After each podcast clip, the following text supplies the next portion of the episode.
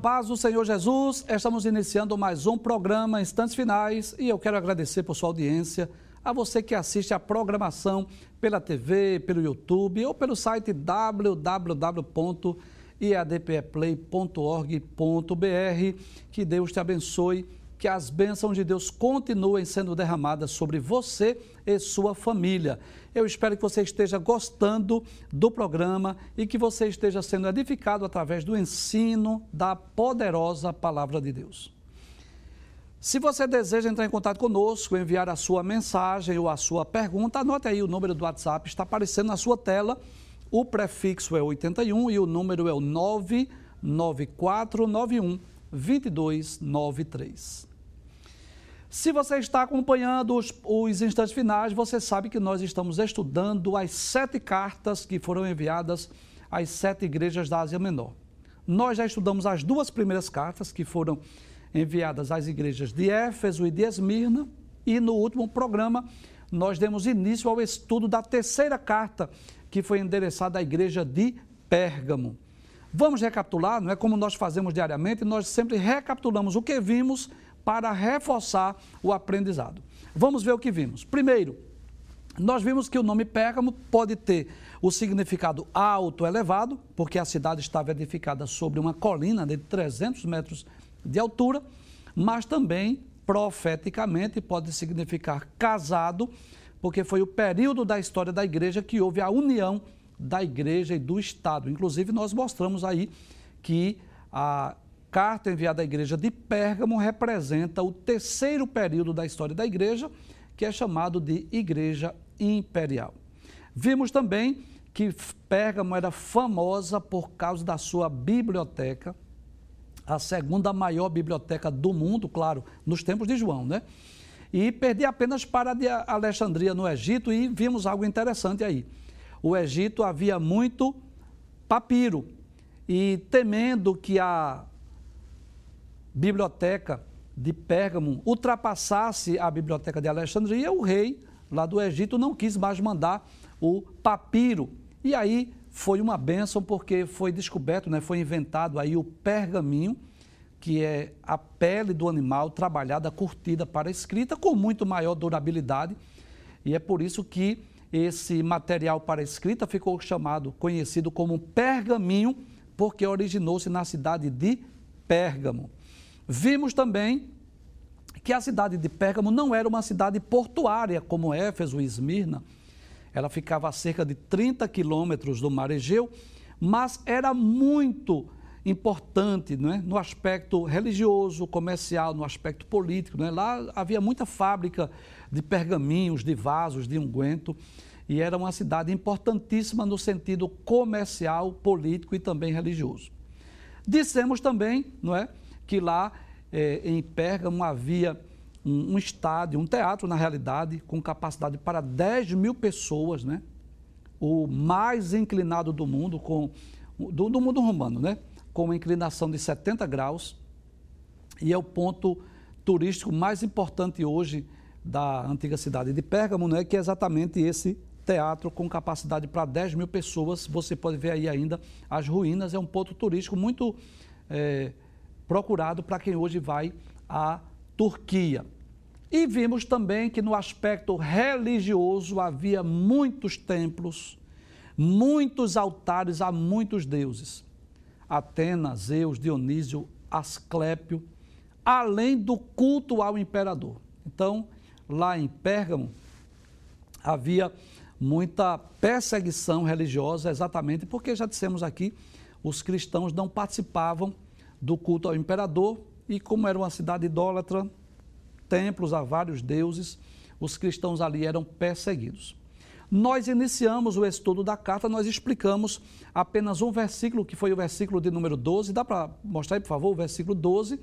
Nós dissemos né, que nós não sabemos quem era o anjo, o pastor, o responsável pela igreja, mas tudo leva a crer que era um sucessor de é, de um homem de Deus chamado Antipas, que havia sido morto, não é? uma fiel testemunha de Jesus que havia sido morto naquela cidade. E vimos também que Jesus se revela a essa igreja como aquele que tem a espada de dois fios. é uma espada aguda, uma espada afiada. Inclusive, nós dissemos que existem pelo menos duas interpretações para esta frase de Jesus. A espada aguda de dois fios tanto representa aí uma mensagem de juízo, de julgamento, isso está na própria carta, no versículo 16, mas também fala do poder da palavra de Deus. Nós falamos no último programa sobre a armadura, né? a armadura de Deus que o cristão deve ter, e no capítulo 6, versículo 17 da carta aos Efésios, Paulo fala que nós devemos tomar o capacete da salvação e a espada do Espírito, que é a palavra de Deus. Então, falamos do poder da palavra de Deus, que é também uma explicação ou um significado dessa espada aguda de dois fios. Hoje nós vamos dar continuidade ao estudo dessa carta e vamos iniciar a partir do versículo de número 13. E nós já dissemos aqui, eu vou repetir mais uma vez, nós estamos fazendo isso de forma lenta, compassada, né? É, sem muita pressa, porque o meu objetivo, o nosso objetivo é que você entenda. Então, nós não estamos querendo concluir rápido o estudo do Apocalipse, não é esse o nosso objetivo.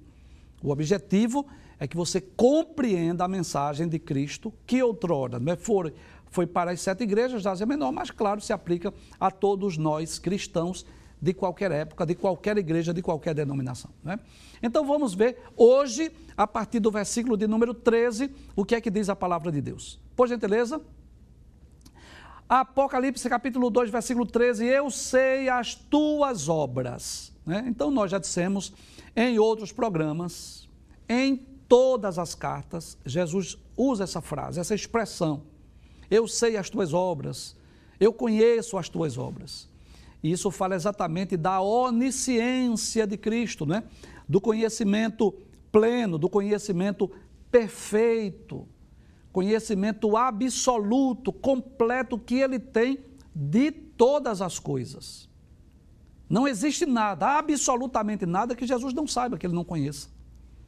Cada uma daquelas igrejas tinha as suas características, as suas particularidades, os seus problemas, tinham virtudes, tinham defeitos, mas Jesus conhecia cada uma delas como conhece a cada um de nós, não é? As obras, o trabalho, o serviço, não é? e quando falamos de trabalho e serviço, não é? nós podemos dizer tanto bons quanto maus. Então, Jesus, como é onisciente, como ele conhece todas as coisas, ele diz às sete igrejas nas sete cartas: Eu sei as tuas obras. Mas Jesus diz também que sabia onde a igreja habitava. Veja o que ele diz.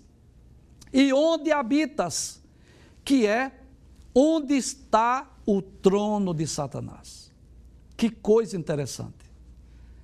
Jesus disse que a igreja de Pérgamo, onde estava a igreja? Estava habitando onde? Onde estava o trono de Satanás. E claro, qualquer cristão que ler essa carta, ele faz essa pergunta, né? Por qual motivo Jesus diz àquela igreja, diz àqueles cristãos, olha, vocês habitam onde está o trono de Satanás. Isso fala do, do lugar onde Satanás exerce autoridade, né? Como se fosse rei.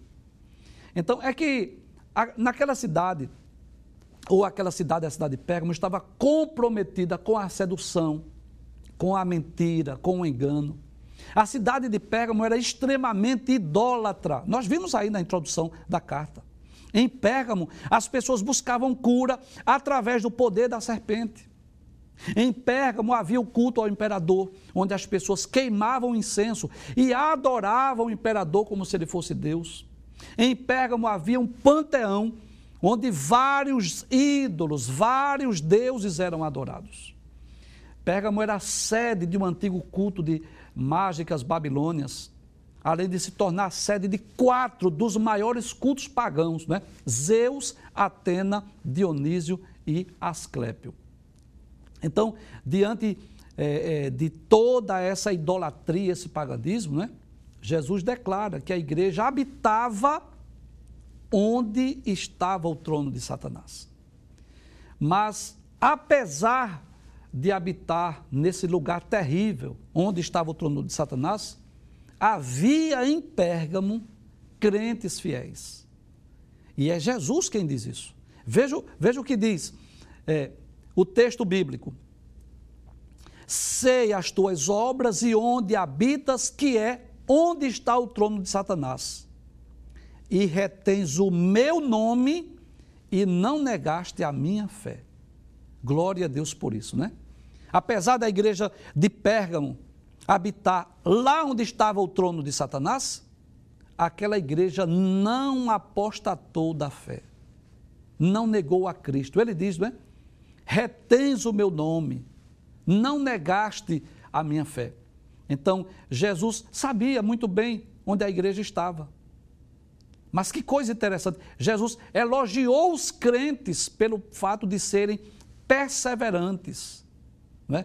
pelo fato de não abandonar a fé, apesar da idolatria da cidade, apesar de tantos deuses, tantos ídolos, né? Apesar de tantas coisas, né? É, é, aquela mistura de crença, aquele sincretismo religioso, apesar do culto ao imperador, os crentes de Pérgamo só professavam o nome de Jesus. Eles mantiveram a sua fé no meio daquela cidade idólatra. A perseguição religiosa não intimidou os crentes. E isso nos ensina uma grande lição: que é possível ser fiel a Cristo, mesmo em meio a uma sociedade sincretista e idólatra.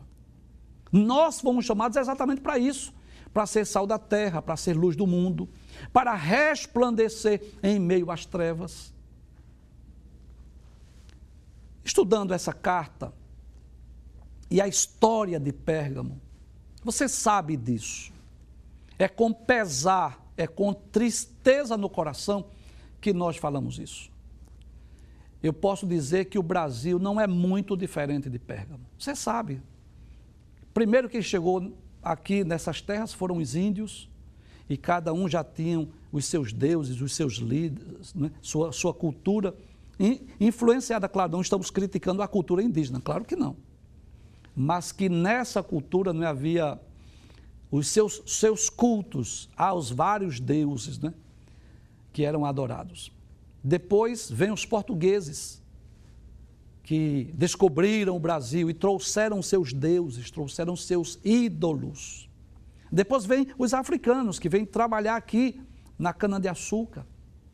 Vêm para cá trabalhar no Brasil e trouxeram também os seus deuses, os seus ídolos. Então, aqui no Brasil há esse sincretismo, essa mistura de crença, de credo, de religiões. E o que é pior é que em cada cidade tem um, um padroeiro, templos enormes. Às vezes é uma cidade pequenininha, mas templos enormes que são erguidos, onde existe a, a idolatria, adoração a outros deuses, outros ídolos. Eu quero me dirigir com muito respeito às pessoas de outra religião. Você sabe que o nosso objetivo aqui no programa não é criticar nenhuma religião, até porque eu sei disso. Há muitas pessoas não evangélicas e pessoas de outras religiões que assistem ao nosso programa. Eu não tenho dúvida disso, eu louvo a Deus pela sua vida. Mas eu tenho a missão, eu tenho a responsabilidade Pesa sobre os meus ombros esclarecer à luz da Bíblia que isso é pecado. Adorar deuses, adorar ídolos, se curvar, se prostrar diante de imagens, isto é pecado, está muito claro na Bíblia. E eu não quero ofender a nenhuma igreja, não quero ofender nenhuma religião. Meu objetivo aqui não é criticar nenhum adepto de outra religião, mas eu quero ler a Bíblia. Se você crê na Bíblia, eu vou ler ela para ver o que é que a Bíblia diz. Então, no, no capítulo 20 do livro de, do Êxodo, Deus diz assim: Então falou Deus todas estas palavras, inclusive se você tiver uma Bíblia, mesmo que seja uma Bíblia católica, você pode ler também, viu? Porque é, está na sua Bíblia também essa, essa expressão. Êxodo é o segundo livro da Bíblia, capítulo 20. Então falou Deus todas estas palavras, dizendo: Eu sou o Senhor teu Deus, que te tirei da terra do Egito, da casa de servidão. Não terás outros deuses diante de mim. Não farás para ti imagem de escultura, nem alguma semelhança do que há em cima nos céus, nem embaixo da terra, nem nas águas debaixo da terra. Não te encurvarás a elas, nem as servirás, porque eu, o Senhor teu Deus, sou Deus zeloso que visito a maldade dos pais nos filhos até a terceira e quarta geração daqueles que me aborrecem. Então veja que isso está muito claro. Lá no Salmo de número 115, né, que é outro texto que proíbe terminantemente a idolatria. Salmo de número 115 diz assim: Não a nós, Senhor, não a nós, mas ao teu nome dá glória, por amor da tua benignidade e da tua verdade. Porque dirão as nações: Onde está o teu Deus? Mas o nosso Deus está nos céus e faz tudo o que ele apraz. Os ídolos deles, o que são? Prata e ouro, obras das mãos dos homens. Tem boca, mas não falam. Tem olhos, mas não veem. Tem ouvidos, mas não ouvem. Nariz tem, mas não cheiram. Tem mãos, mas não apalpam. Tem pés, mas não andam. Som algum sai da sua garganta tornem-se semelhantes a eles todos os que fazem e todos os que confiam. Confia, ó Israel, no Senhor, Ele é o teu auxílio e o teu escudo. Então nós vamos perceber claramente que a palavra de Deus proíbe terminantemente a adoração a ídolos. Eu quero esclarecer algo aqui a você. Você que pensa que as pessoas que já morreram estão ouvindo preces ou orações. Isso não é verdade. A Virgem Maria, aquela jovem pura, que, que Deus a escolheu para ser mãe do Salvador, nós não podemos criticar Maria, nós não podemos falar mal dela, de forma alguma. Se Deus mandou o anjo dizer à, à Virgem Maria, salve a bendita és tu entre as mulheres, quem sou eu para falar mal da Virgem Maria? Que Deus me livre disso. Agora, pedir alguma coisa a ela, adorá-la, aí não. Então, isso aí eu não posso fazer. Então, foi uma jovem pura, que Deus a escolheu para ser mãe do Salvador, já morreu, está no paraíso com Abraão, Isaac, Jacó, Davi, Moisés, Elias e outros, estão lá no paraíso, né?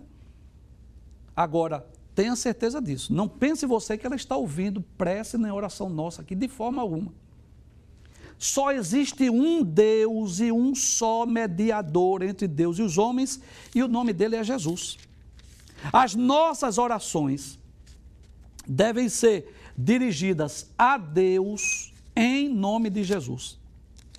Então, primeira epístola de Paulo a Timóteo, capítulo 2, versículo 4, né? É, versículo 5 diz: Porque há um só Deus e um só mediador entre Deus e os homens, Jesus Cristo, o homem.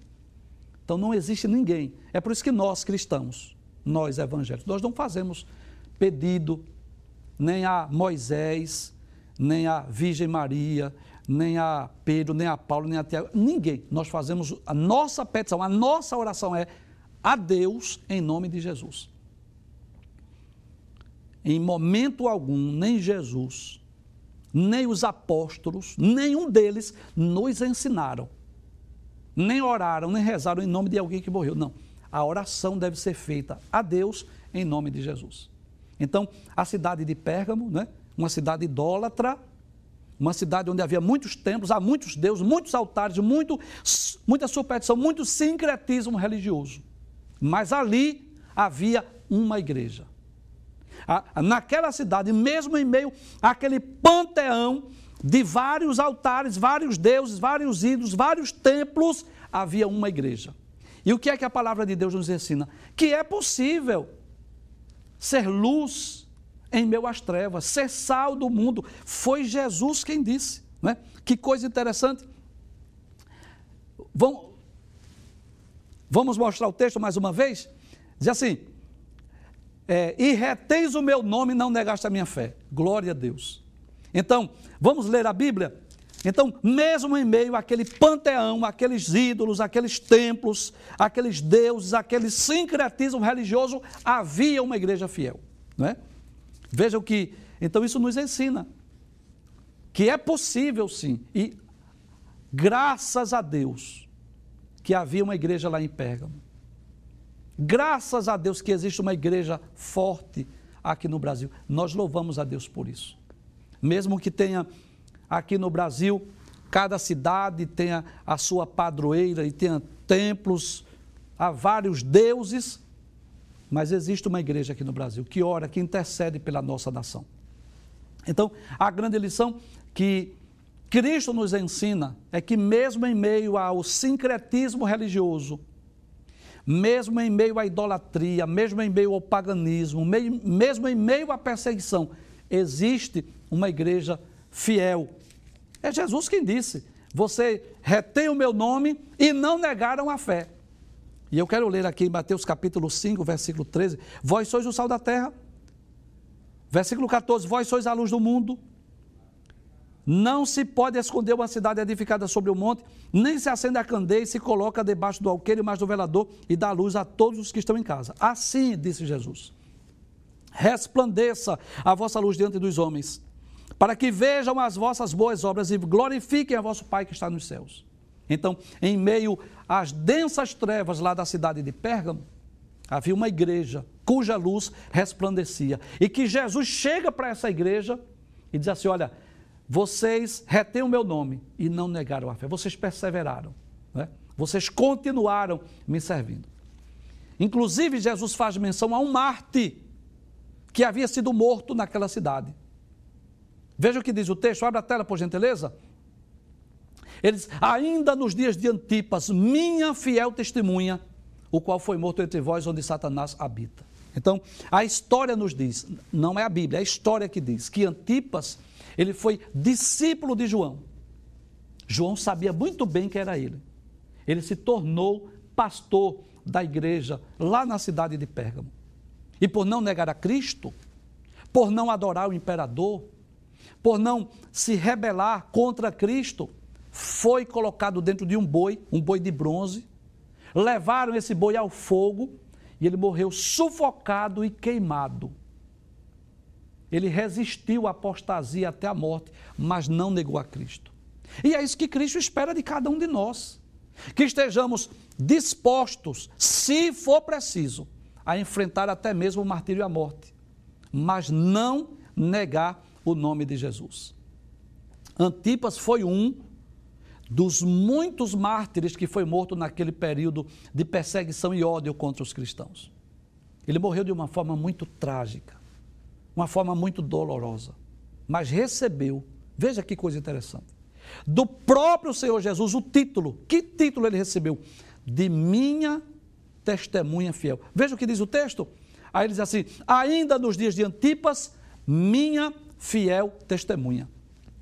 Eu já expliquei aqui, mas eu vou repetir que essa palavra testemunha, né, lá no grego, martis, inicialmente, lá no início, foi usada para designar todos os que eram testemunha de Jesus, como está lá em Atos 1 e 8. Mas recebereis a virtude do Espírito Santo que há de vir sobre vós e semeis minhas testemunhas, tanto em Jerusalém, como em Judéia, Samaria e até os confins da terra. Então, esse termo mártis dava-se a todos aqueles que eram testemunhas de Jesus. Mas, com as perseguições romanas, ele passou a ser usado para designar aquelas pessoas que morriam por não negar a sua fé, por não negar a Cristo. Pessoas que estavam dispostas a dar a sua própria vida por amor a Cristo, ao Evangelho.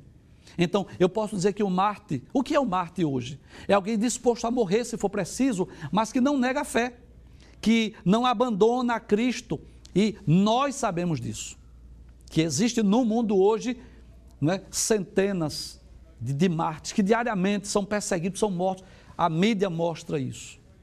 Né? É porque a imprensa, às vezes, é, é, não noticia, não tem interesse de noticiar isso. Não tem interesse de noticiar isso. A perseguição aos cristãos. A ONU faz vista grossa para isso. Não é? Mas há, há interesse, não há interesse de divulgar. Mas isso é uma verdade, você sabe disso que há muitos cristãos em pleno século XXI que são mortos simplesmente porque são discípulos de Jesus. De Jesus. E é interessante né, que Jesus diz que, diz que Antipas morreu entre os crentes. Vamos ver o que diz o texto? Diz assim: ainda nos dias de Antipas, minha fiel testemunha, o qual foi morto entre vós. Isso dá-nos a entender que muitos cristãos daquela época presenciaram viram, foram testemunhas oculares ou souberam da morte desse servo fiel. Sabe por quê? A morte dos cristãos daquela época não era feita no secreto, não. As escondidas, nas caladas da noite. Não, não, não, não. Não pense você, não. Era feito em plena luz do dia. Praça pública, lá nas arenas, para que as pessoas vissem. E o que acontecia? Qual era o objetivo? É, isso era trazer alegria para as pessoas, para as multidões. Quantos cristãos que não foram devorados pelas feras? colocado nas arenas e depois soltavam os leões famintos para devorar os cristãos. Você imagina a dor de um pai ver os leões devorando seus próprios filhos. Então, trazer alegria para aquela multidão que estavam sorrindo, se alegrando com as perseguições, com a morte dos cristãos. Mas qual era o objetivo? O objetivo era que as demais pessoas temessem. Para que as pessoas é, dissessem assim: olha, Antipas foi morto, então eu vou deixar Jesus, eu vou abandonar a fé, né? Eu vou sair da igreja, eu não vou mais seguir a Jesus, eu posso morrer também. Então, Jesus diz: foi morto entre vós, como quiser assim, vocês sabem, vocês viram, vocês presenciaram, foi notório isso aí. E Jesus também sabia. E Jesus, mais uma vez, é interessante isso, Jesus volta a falar de Satanás mais uma vez. Ele diz: onde Satanás habita. Ou seja, então, é bom lembrar isso. Não, não, o texto não quer dizer que o trono de Satanás literalmente estava em Pérgamo. Não, não é, não é nesse sentido. Mas isso fala que Satanás exercia domínio sobre aquela cidade. Jesus estava falando do poder, do domínio de Satanás sobre a cidade de Pérgamo. E você sabe onde Satanás reina? Predomina o quê? A cegueira espiritual, o misticismo, o paganismo, a mentira religiosa, a perseguição ao povo de Deus. Então, você observa que Jesus deixa bem claro onde Satanás habita.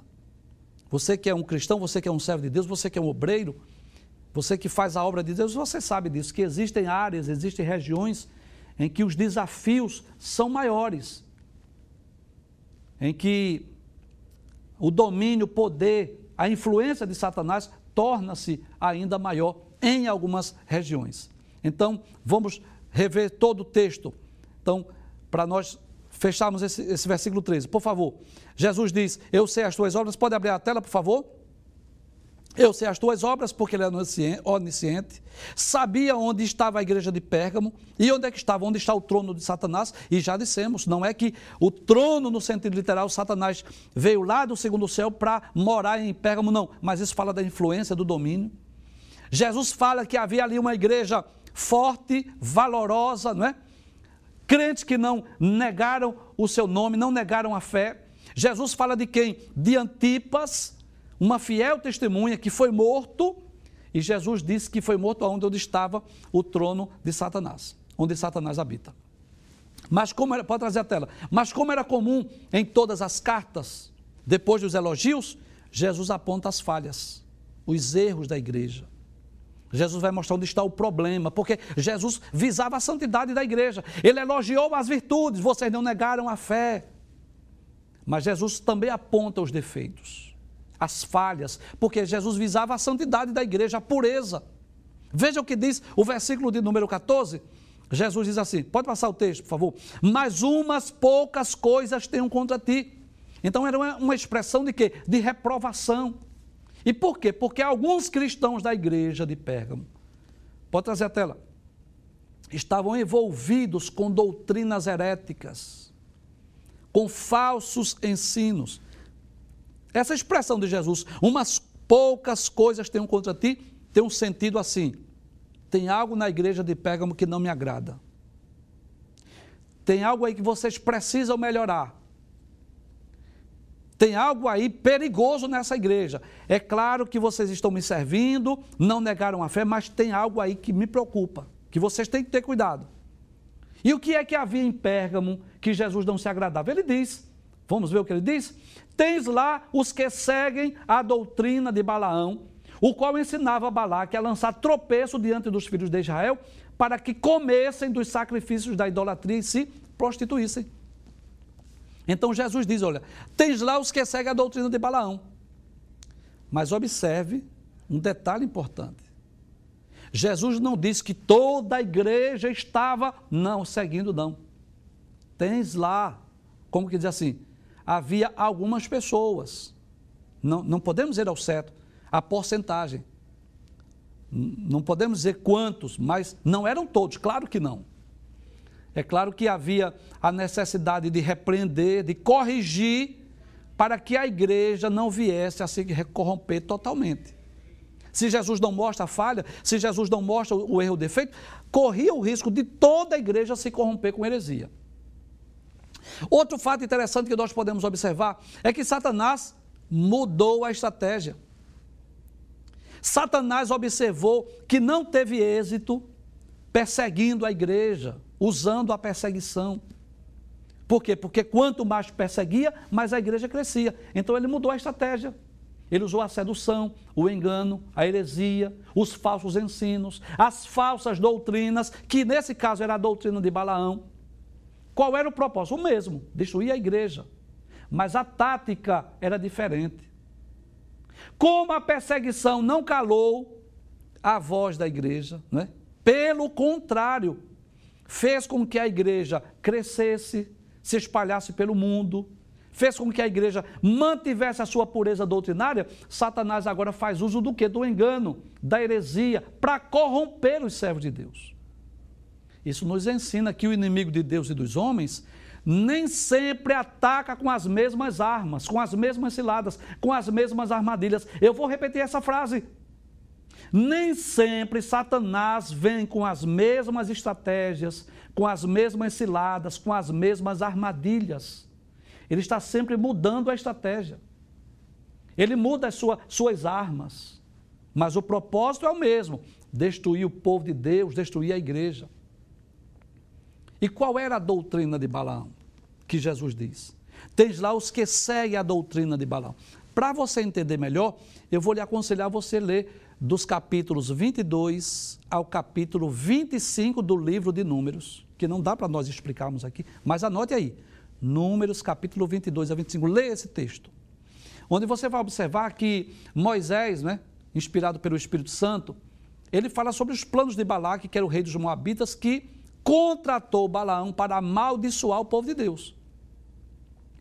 Então, o, quando Balaque se sentiu ameaçado, não é?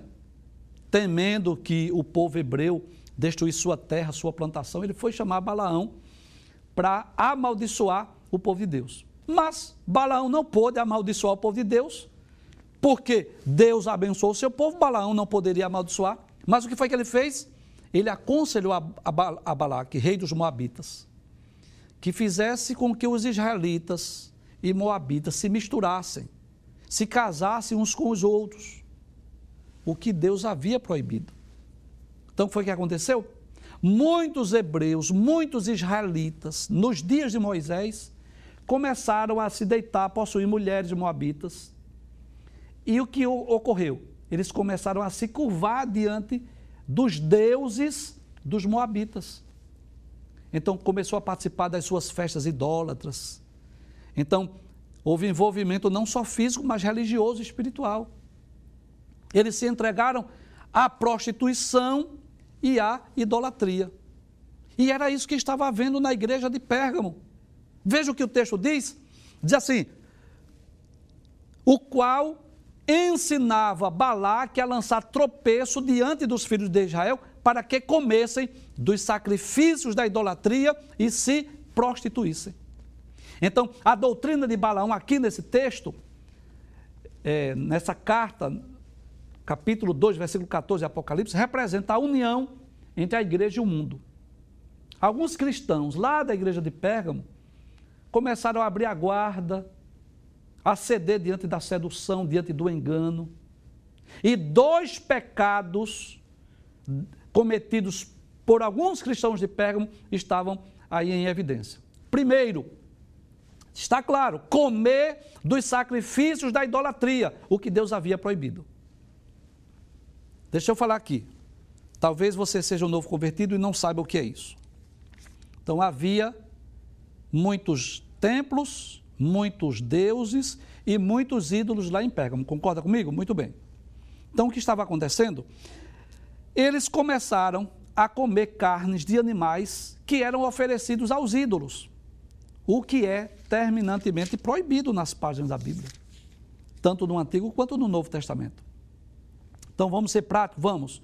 Digamos que um boi ou uma ovelha foi oferecido lá no templo a um deus pagão, foi feito um sacrifício, um ritual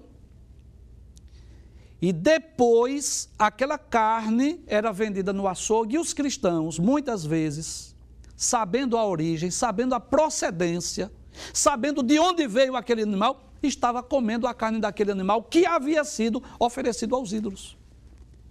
Então, veja o que diz. Vamos voltar para o texto, por favor? Volta o texto. Então, o qual ensinava Balaque a lançar tropeço diante dos filhos de Israel, para quê? comessem dos sacrifícios da idolatria. Vamos para o texto bíblico agora? Atos capítulo 15, versículo 28, lá no concílio em Jerusalém, diz assim: Na verdade, isso é o apóstolo Tiago falando, né? Pareceu bem ao Espírito Santo e a nós não vos impor mais encargo algum, senão essas coisas necessárias. É Tiago dizendo o que é que os gentios que estavam crendo em Cristo deveriam fazer. Porque estavam em dúvida: se guarda o sábado, se não guarda, se é, é, participa da, das festividades judaicas, enfim, se circuncida ou não. Aí, versículo de número 29. Que vos abstenhais das coisas sacrificadas aos ídolos, e do sangue, e da fornicação, e da carne sufocada. Destas coisas fazeis bens, se vos guardardes bem, vos vá. Então, no Conselho de Jerusalém foi decidido isso.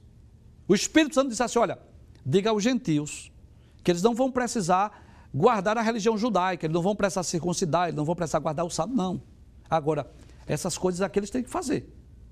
Eles não podem comer carne sacrificada a ídolo. Ou seja, se eu sei que um animal foi oferecido né, num culto pagão, num culto idólatra, foi oferecido a um Deus, a um ídolo, se eu sei disso, eu não vou comer, comprar aquela carne de forma alguma. Eu não vou comer aquela carne. Se eu não souber, é diferente, mas se eu souber, eu não vou fazer. Então, lá em Pérgamo, a heresia, o engano estava dizendo assim: olha, vocês podem. Então, os crentes estavam se influenciando, comendo carne de animais que eram sacrificados aos. Mas não só isso. Abre o texto, por favor. Então, para que comesse dos sacrifícios da idolatria e se prostituíssem? Volta para cá, por favor. Então, o outro pecado, qual era? O pecado da prostituição, que é a prática do ato sexual fora do casamento. Primeira aos Tessalonicenses, capítulo de número 4, versículos 3 a 5, é um dos muitos textos que fala contra a prostituição. Né? Todos nós sabemos que o ato conjugal é uma bênção. Deus nos fez seres sexuados, o, o sexo em si não é pecado, mas o projeto de Deus é que ele seja realizado dentro do matrimônio, dentro do casamento. Então, o que estava ocorrendo lá em Pérgamo, os crentes, além de estarem comendo carne de animais sacrificados a ídolos estavam se envolvendo com prostituição. E o que é que diz Paulo na primeira carta aos Tessalonicenses, capítulo 4, versículos 3 a 5? Diz assim: Porque esta é a vontade de Deus, a vossa santificação, que vos abstenhais da prostituição. Que cada um de vós saiba possuir o seu vaso em santificação e honra, não na paixão da concupiscência, como os gentios que não conhecem a Deus. Então, na realidade, não é? todos nós sabemos, as heresias, o pecado enfraquece a igreja. A igreja só é forte quando é santa, quando está separada do mundo, quando está sendo guiada e dirigida pela palavra de Deus. Sempre, todas as vezes que a igreja se mistura com o mundo, adota seu estilo de vida ou se envolve com heresias, com o pecado, ela perde o seu poder de influência. E é como Jesus disse, não é? Se o sal se tornar insípido, para nada mais presta, se não lançar fora e ser pisado pelos homens. Nós vamos a um breve intervalo, voltamos dentro de instantes e estaremos respondendo algumas perguntas que foram enviadas para nós através do WhatsApp do programa. Até já.